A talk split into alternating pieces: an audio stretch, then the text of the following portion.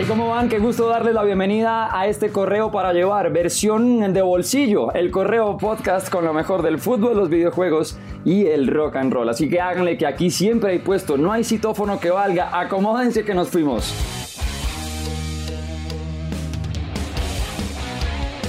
Esta semana en el rock and roll nos encontramos nuevamente con la demostración que la vida puede ser tan feliz como contradictoria, que no tenemos tiempo de estar sonriendo de oreja a oreja para reencontrarnos de nuevo con la fragilidad de la vida, porque por un lado anunciábamos la gira de Andrés Calamaro en Colombia, el regreso de uno de nuestros artistas favoritos, de esos que ha puesto nuestro idioma en lo más alto, nuevamente a pues nuestro país. Claramente llegará a Manizales el 20 de octubre en la Plaza de Toros, a Medellín el 22 de octubre también en la Plaza de Toros La Macarena, en Cali el 27 de octubre en el Centro de Eventos del Pacífico, en Bucaramanga el 29 de octubre en la Hacienda Las Pavas y en Bogotá el 3 de noviembre en una de claramente las mejores locaciones que tenemos para conciertos en la capital, que es el Movistar Arena. Pues anunciado entonces el Tour 22, como se llamará el regreso de Andrés Calamaro, con esos 17 discos que tiene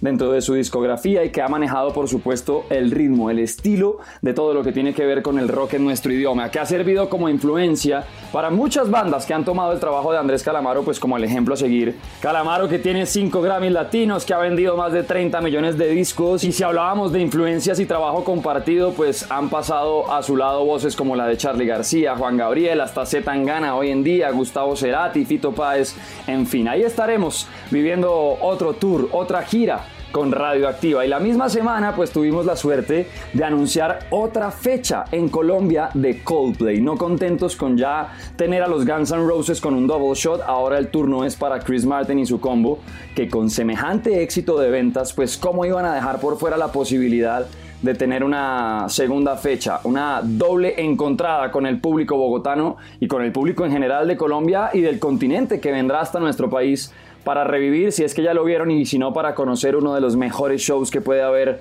en el rock alternativo. Coldplay en Bogotá con doble fecha, tenemos el regreso de Andrés Calamaro. Y esa misma semana en que de nuevo la música en vivo dice nunca me fui, aquí estoy, la cuarentena y el COVID no podrá con la música, en ese mismo momento o en estos mismos tiempos tuvimos que encontrarnos con la despedida de uno de los integrantes fundadores y de los más importantes de una banda como Depeche Mode, porque a los 60 años nos despedimos esta semana de Andy Fletcher, quien se encargó en su momento del teclado y también de fundar una de las bandas más importantes que ha acompañado a tantas generaciones y que se despidió muy temprano porque apenas con 60 años pues nadie lo estaba esperando. Los mismos compañeros de la banda fueron quienes se encargaron de publicar, de anunciar la triste noticia a través de Twitter, a través de Instagram y claro, desde Radioactiva y desde el Correo de la Noche rendimos un homenaje que nunca será suficiente a través de canciones, de historias, de datos, de todo lo que en su momento fue Andy para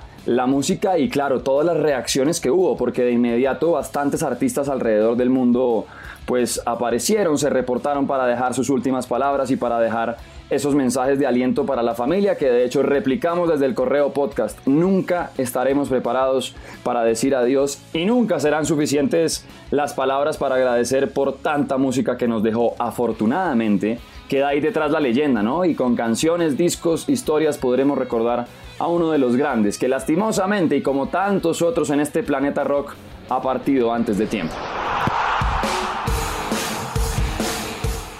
Cambiamos de frente en el correo podcast para darle el protagonismo a la pelotita, al fútbol. Y es que hasta el momento en que se graba este episodio estamos calentando voces para lo que será la final de la Champions League. Pero la noticia de la que más hablamos y digamos la que se robó las luces, el protagonismo esta semana fue la decisión de Kylian Mbappé, el jugador francés de 23 años que ya es campeón del mundo o salió campeón del mundo con Francia en el Mundial anterior y que está pues desde hace rato siendo perseguido por los clubes más importantes del mundo y sobre todo del Real Madrid.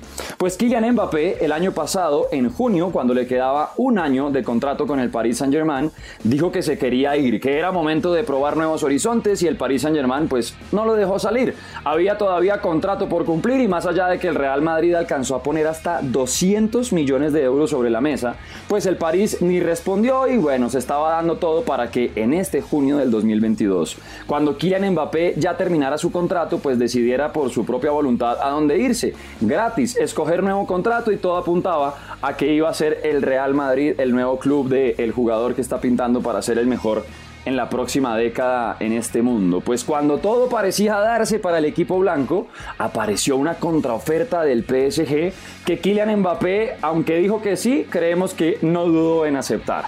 Por el lado económico, 100 millones de euros anuales. Bueno, 90 punto y pico, pero 100 millones de euros anuales. Mal contados son como 1.2 millones de euros a la semana. Eso es demasiado billete. Además, una prima que pasa los 200 y pico de millones de euros le entregaron las llaves del proyecto deportivo, es decir, Kylian Mbappé va a tener mucho que ver con la decisión de quién será el nuevo entrenador en su momento, de quién va a ser el director deportivo, de cuáles van a ser los jugadores que lleguen al equipo. Es decir, le dijeron, señor, usted ayúdenos a armar todo. Le propusieron un proyecto deportivo espectacular y el hombre, pues, ¿cómo iba a decir que no? Al final, él dijo, decidí quedarme en el Paris Saint Germain por el amor al club, porque quiero ganar la primera Champions en la historia de este equipo, pues jugando con estos colores y todo eso se entiende. Además, pónganse a pensar, en un par de años, en el 2024, París, Francia será sede de los Juegos Olímpicos.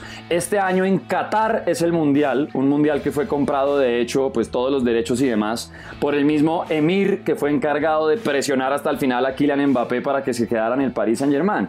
¿Cómo no iba a decir que sí? Pero más allá de que él diga que fue por amor al club y que todo lo que quiere hacer, obviamente las cifras y el contrato se tuvieron que aparecer de por medio, ¿no? O sea, que a ustedes les diga 100 millones de euros al año y digan, no, es que fue por amor al club. ¿Ustedes qué creen? ¿Plata o fútbol? Lo cierto es que el jugador renovó por tres años, es decir, su contrato terminará cuando cumpla 26 años. La pregunta que queda es, más allá de lo que les decía, plata o fútbol, ¿será que Kylian Mbappé llegará al Real Madrid en algún momento? ¿Será que Kylian Mbappé en un futuro se bajará el sueldo y todo lo que le dan para cambiar de equipo o será que veremos a uno de los jugadores estrellas de los últimos años pues en un club estado y demostrando, por qué no, y lastimosamente a nuevas generaciones que la plata sí puede con todo y no debería ser así. Y para despedirnos, claro, los videojuegos, los que siempre están para sacarnos de esta realidad que puede ser tan complicada. Y es que hemos venido hablando en este correo podcast de varios anuncios que han hecho distintos estudios y distintas desarrolladoras de juegos que están pasando a la pantalla grande. Ya sabemos, por ejemplo, que el próximo año tendremos la llegada de The Last of Us con HBO, que también Twisted Metal está anunciando un montón de fichajes en su casting en una serie que ya están trabajando desde hace rato. Y en marzo se había confirmado que con Amazon llegaría una serie basada en God of War, con el equipo creativo de The y demás. Bueno, pues a estas noticias ahora se le suma que Sony reveló que ya se está trabajando en dos adaptaciones más. Una que es la que además emociona sobre todas las cosas, Horizon, que está de estreno con su segunda parte del Forbidden West, pues llegará con show de televisión narrando obviamente las historias de Eloy, esta protagonista de la historia en un mundo postapocalíptico en el que las máquinas ganaron y se apoderaron del planeta y bueno, hay un montón de misterios por resolver donde quedan muchas tribus o más bien solamente quedan tribus en este mundo que están intentando combatir con estas bestias de metal, pues ahora tendremos serie de Horizon. El juego ya superó 20 millones de copias vendidas, les hablo de la primera parte, y el segundo está ahí compitiendo obviamente este 2022 por el juego del año y rompiéndolo todo con sus ventas. Llegará de la mano de Netflix. Ojo, se va a distribuir con Netflix. Por supuesto, ya esta plataforma que está pensando en abrirle espacio a los videojuegos, a tener mucho más campo de todo lo que tiene que ver con el mundo pantalleros, ¿no? Así como ha pasado con la serie de Cuphead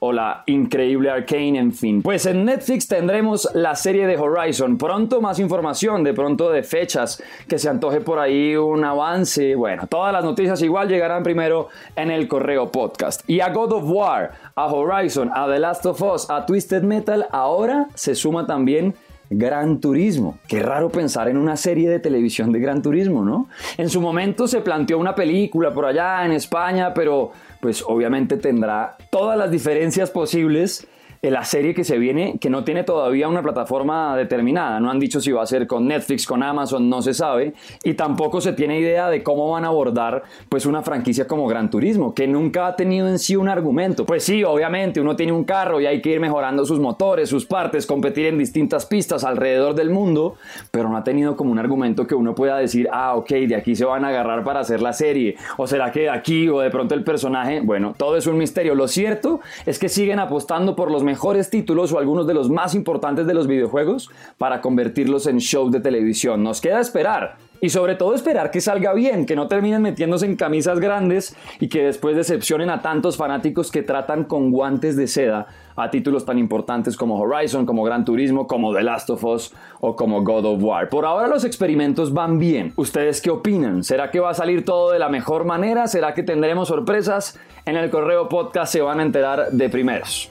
Activen notificaciones porque vendremos con más noticias, anuncios de conciertos. Esto no ha parado. Si creen que ya la alcancía puede descansar, váyanse alistando porque no contentos con segunda fecha de Coldplay, no contentos con Calamaro. Tenemos ya día de rock tanto en Bogotá por quinta vez, primera en Medellín. Tenemos el Festival Cordillera y una cantidad de anuncios que si ustedes quieren recibir en primer lugar, no pueden desconectarse jamás del correo podcast. Les recuerdo, seamos más personas y no tanta gente. Cuídense.